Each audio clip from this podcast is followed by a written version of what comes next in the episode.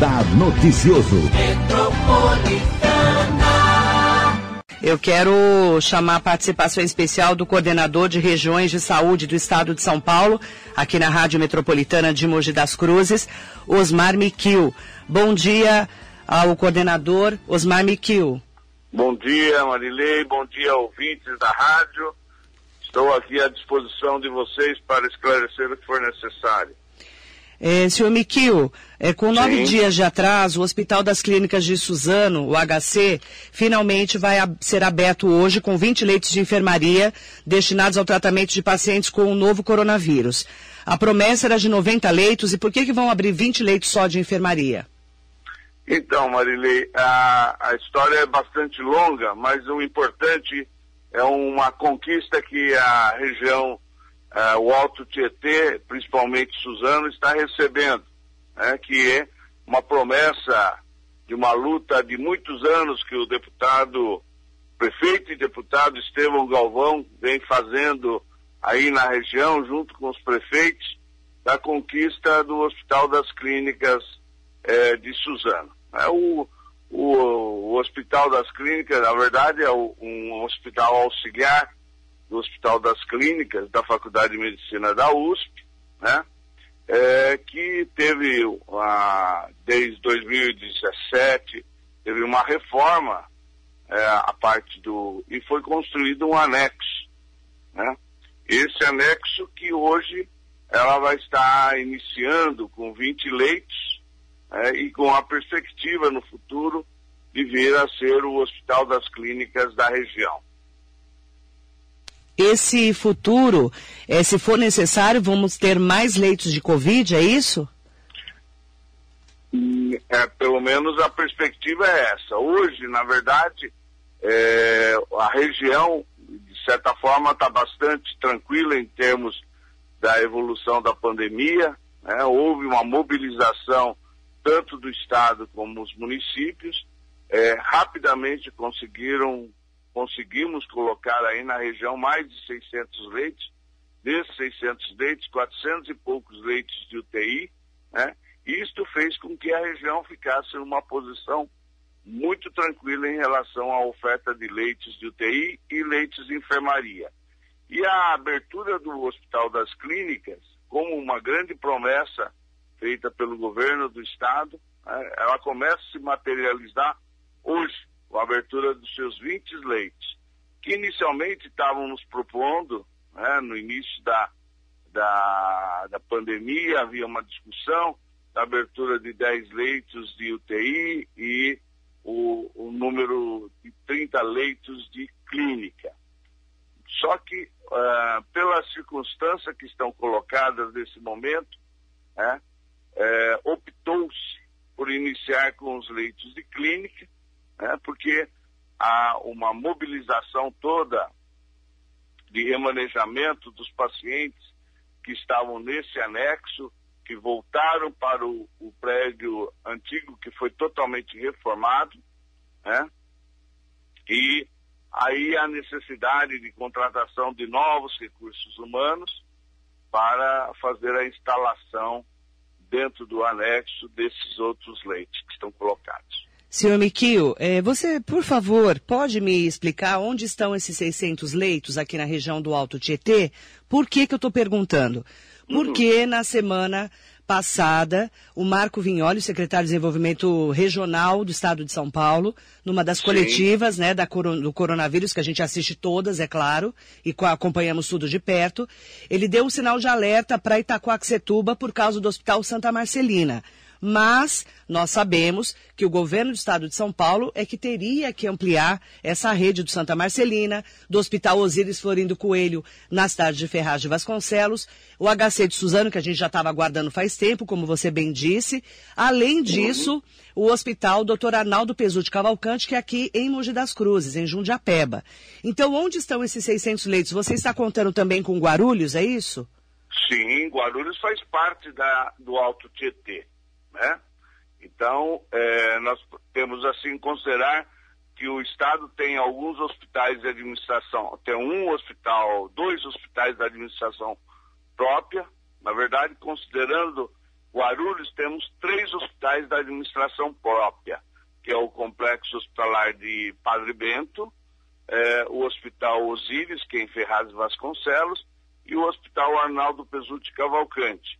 Fora esse, nós temos os hospitais das organizações sociais, administrados por uma organização social, mas são hospitais públicos estaduais, como o Hospital Geral de Guarulhos, né?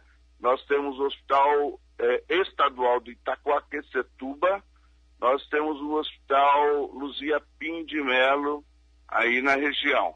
Então, eh, no início da pandemia, houve todo um planejamento em que aquele, eh, sabíamos que nós iríamos dar prioridade total na questão dos, da pandemia, então muitos leitos de clínicas médicas elas foram todas reorganizadas e ah, ativadas para atendimento de Covid. Né?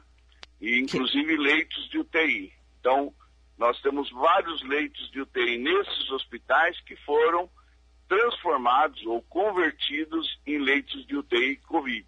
Por Como? isso que nós temos essa quantidade de leitos na região. Fora isso, né, nós tivemos o envolvimento de todos os prefeitos municipais de saúde, principalmente no município de Mogi das Cruzes, quando o prefeito colocou o hospital de campanha eh, e também eh, transformou dentro do hospital eh, municipal Brás Cubas, né, ampliando o número de leitos de UTI. Inclusive o Estado contribuiu nesse processo com o fornecimento de respiradores. Ah, mais especificamente, que você estava falando de Itaquaquecetuba. Isso o hospital, mesmo. O hospital é um hospital estadual sobre a administração é, da, da Organização Social Santa Marcelina. Houve ampliação de novos 10 leitos de UTI na, lá, né? mas mesmo assim houve um aumento de casos lá naquele hospital mas a Secretaria de Estado da Saúde olha como uma região, ele não olha especificamente o município, né? Para tal, inclusive, é, até então não havia uma participação mais efetiva do município dentro de todos os municípios da região. É, Itaquá, por ser uma cidade grande, é, o município não houve, num primeiro momento, um envolvimento direto. Posteriormente, eles vieram, solicitaram respiradores, porque eles iriam instalar é, leitos de suporte de ventilação pulmonar junto ao seu serviço de pronto atendimento. Ah, o questionamento do prefeito de Itacoaxetuba, Mamoru Nakashima, que inclusive é do PSDB, do partido do governador João Dória, e do seu secretário William Harada, aqui na Rádio Metropolitana, é que o governo do estado de São Paulo não poderia só fazer o alerta para Itaquá, porque o Santa Marcelina não atende só Itaquá, atende outras cidades, porque ele também é um hospital regional. É isso, senhor Miquil? É, na verdade, é, depois da implantação do Plano São Paulo, onde se estabeleceu o, os critérios, né, entre os critérios está a taxa de ocupação é, de leitos de UTI, né, como um dos critérios que tem mais peso na, na para você fazer a fase, definir em que fase a região ela está, né? Então, é, isso começou a causar um certo, uma certa questão, principalmente com aqueles hospitais que têm caráter regional, porque eles receberão pacientes né, de outras regiões, dos outros municípios, né, até pelo seu caráter de ser um hospital regional. Então, isto faz com que o, a taxa de ocupação dos leitos de UTI olhando sobre o ponto de vista do município, possa parecer que esteja alto.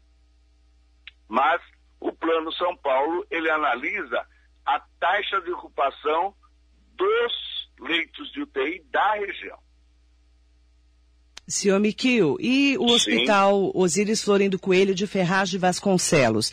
Ele está atendendo Covid? É, como é que está o atendimento lá no Hospital de Ferraz para a região também? Então, Marilei, é o seguinte, é, a, é, em que pese a pandemia ter hoje total prioridade é, por parte nossa, da área da saúde, coisa e tal, as outras doenças não deixaram de acontecer. Né? Você pode constatar isso. Então, as gestantes continuaram é, tendo, fazendo parto, os pacientes é, hipertensos continuaram tendo suas crises hipertensivas, tivemos, continuamos tendo casos de infarto miocárdio, tivemos casos, os casos de tratamento de câncer continuaram sendo tratados. Então, a Secretaria de Estado, ela fez uma categorização né, dos hospitais da região, estabelecendo o seguinte, é, classificando o seguinte: primeiro, aqueles hospitais que são exclusivamente Covid. Então, todos os hospitais de campanha instalado, classificamos como hospital de é, exclusivamente Covid. Aí a outra classificação é exclusivamente não Covid. Então, todos aqueles hospitais especializados em câncer, né, este não atenderia Covid, em que pese um paciente com câncer possa vir ter Covid. Né? Depois, mas outras duas categorias, um hospital que é preferencialmente Covid. Quer dizer, são aqueles hospitais que atendem algumas especialidades, mas que ele está direcionados na região para atender Covid. Né? E aqueles outros que é preferencialmente não Covid. O que, que é? Ele vai atender as outras especialidades, né? sendo é, preservado o não atendimento do Covid. Então, o Hospital de Ferraz Vasconcelos, no primeiro momento, é, ele tinha como ele ser preferencialmente não Covid. Né? É, posteriormente, com a, um aumento de casos que teve na região, nós aumentamos leitos de UTI no hospital, né? e ele também passou a integrar a rede de atendimento para o Covid. Assim como Luzia de Pinho Melo, também uma parte o ficou Luzia Covid. Luzia de Pinho Melo foi é, inicialmente já definido como preferencialmente Covid. Ok. Agora, senhor Miquio, vamos lá. Luzia de Pinho Melo em Mogi das Cruzes, que está atendendo Covid, né? Mas tem uma ala também que é de UTI. Como você disse, né? É, as doenças Isso, não param, os né? primeiros, né? primeiros hospitais que nós, aí no Alto Tietê, implantamos como referência para atendimento de UTI. Sim. Tanto que, é, se você acompanha, com certeza, Marilei, você faz um acompanhamento diário, você vai ver que teve momentos que o Luzia Pinibello chegou a ter uma taxa de ocupação superior a 80%. Isso mesmo. Nós acompanhamos muito de perto. Aliás, Isso. o dia a dia, viu, senhor Miquil? Aqui na rádio a gente fala todo dia sobre isso. Por isso que o nosso questionamento é, é importante para os ouvintes entenderem por que, que o doutor Arnaldo Pesu de Cavalcante foi anunciado que seria a Covid uma ala e até agora essa ala não foi inaugurada. Vai ser inaugurado no Hospital então, Doutor Arnaldo? Então, Marília, é o seguinte, como, como você, como jornalista, é, cidadã aí da região, faz o acompanhamento, nós da Secretaria também temos um olhar é, diário em todas as regiões do estado de São Paulo. Né? É, então, lá no mês de março, fevereiro para o mês de março, mapeamos todos os recursos potenciais que nós tínhamos na mão é, e é, nos preparando para o enfrentamento de uma pandemia, é, que até então é totalmente desconhecida, né, era desconhecida a sua evolução, o, a falta de tratamento do paciente, né, de conhecimento de tratamento é, eficaz para o paciente, mas a gente tinha certeza pela experiência que estava acontecendo na China, é de que é, aqueles pacientes graves precisavam de leitos de UTI, ok? Em okay. função disso, nós começamos pelos próprios, né, que tinham condições imediatamente de converter ou implantar novos leitos de UTI. Né? Uhum. Assim fizemos. Né? Levantamos todos os, é, fizemos um tipo de um inventário de recursos que nós tínhamos disposição na região. Né?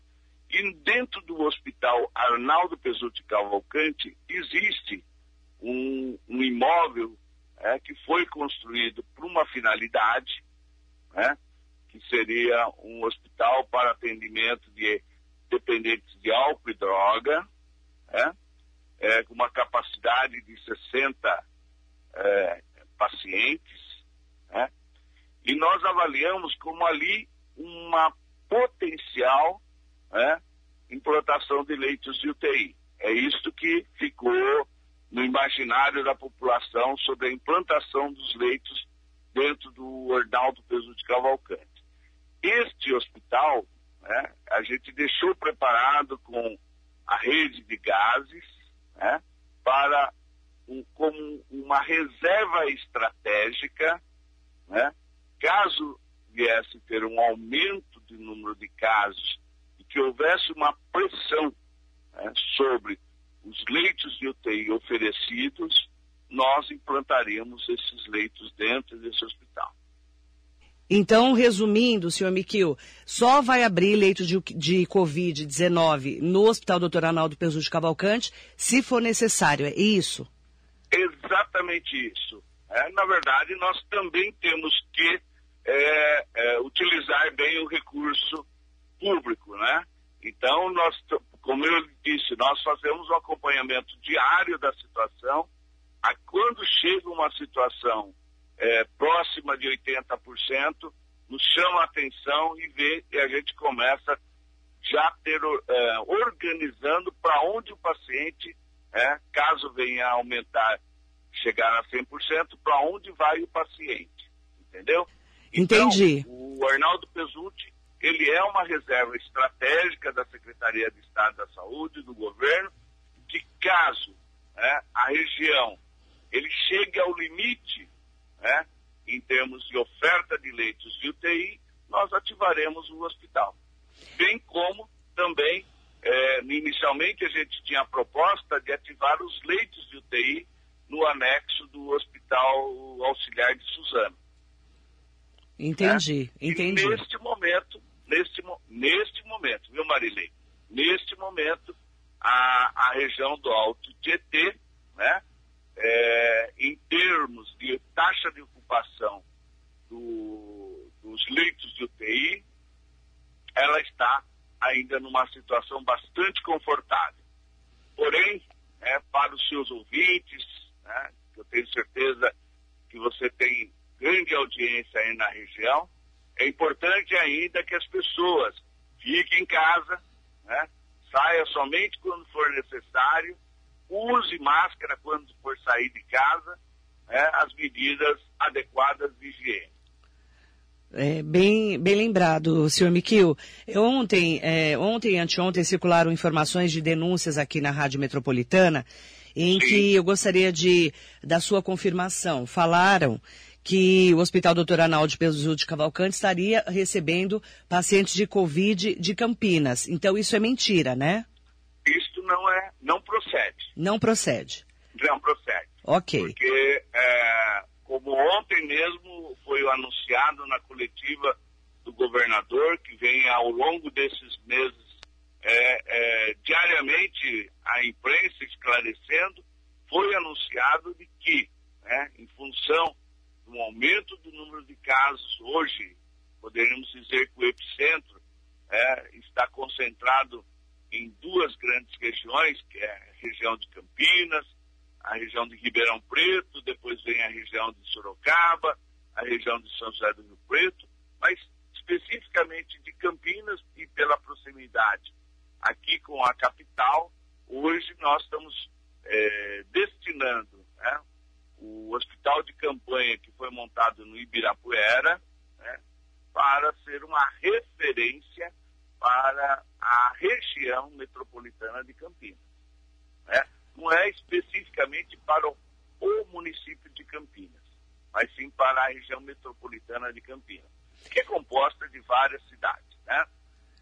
Senhor Miquio, como é, você já falou, que a nossa região está com ótimos números, né? Graças a Deus, a gente tem que agradecer, Ótimo. né? E as pessoas Não, também que estão. Que parabenizar a população que entendeu a gravidade da situação e aderiu né, ao isolamento social.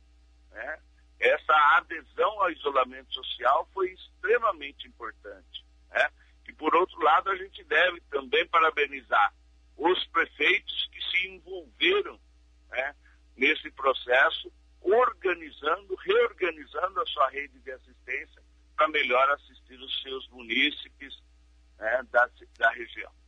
Então, nós estamos preparados, segundo esses cálculos do Plano São Paulo, para sairmos da fase laranja para a fase amarela aqui na região? Se continuarmos assim, sim.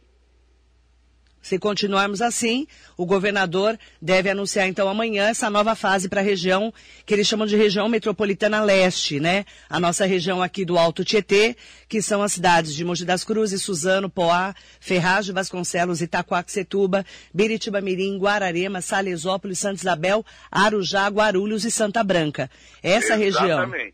Então, se Exatamente. tudo correr bem, amanhã a gente vai para a fase amarela. É isso, senhor Miquel? Isso, exatamente isso. Porque, na verdade, o Plano São Paulo, eu não, eu não me posso adiantar porque há um, uma equipe do gabinete de crise do Palácio é que coordena né, os diversos, os cinco indicadores principais do Plano São Paulo, né, que ele vai além do critério só da saúde. Né? Então, ele tem lá três principais critérios é, são realmente da saúde, que é a taxa de ocupação dos leitos de UTI, número de casos confirmados para cada 100 mil habitantes e número de óbitos também. Né? Só que nesse cálculo também entra a questão do isolamento social. Certo. E eu gostaria muito é, de agradecer a sua entrevista, a sua explicação também e esse esclarecimento que a gente precisa ter em relação ao HC, que hoje, aí sim, né, vai começar a atender 20 leitos de enfermaria destinados ao tratamento de pacientes com o novo coronavírus. E, se for necessário, vai, vai ser ampliado esse número. A gente espera que não precise. É isso, não é, Vamos senhor Miquel? para isso, Marilei. Ok. Muito obrigada pela sua entrevista e também pelos esclarecimentos aqui no nosso Radar Noticioso. Muito bom dia. Marilei, bom dia, bom dia ouvintes, e a gente está sempre à sua disposição. Eu... Solicitando, estamos aqui a, a esclarecer o que for necessário. Muito obrigada, eu agradeço muito e nós vamos precisar bastante dos seus esclarecimentos, já que você conhece tão bem os hospitais da rede também aqui do Alto Tietê, da região do Condemate. Muito obrigada e muito bom dia. Bom dia para você também, Marilei. Está aí o senhor Miquio, ele que é o coordenador, né, ele coordena as regiões aí em relação aos hospitais do governo do Estado de São Paulo, não só os administrados pelo governo do Estado, mas também pelas organizações sociais.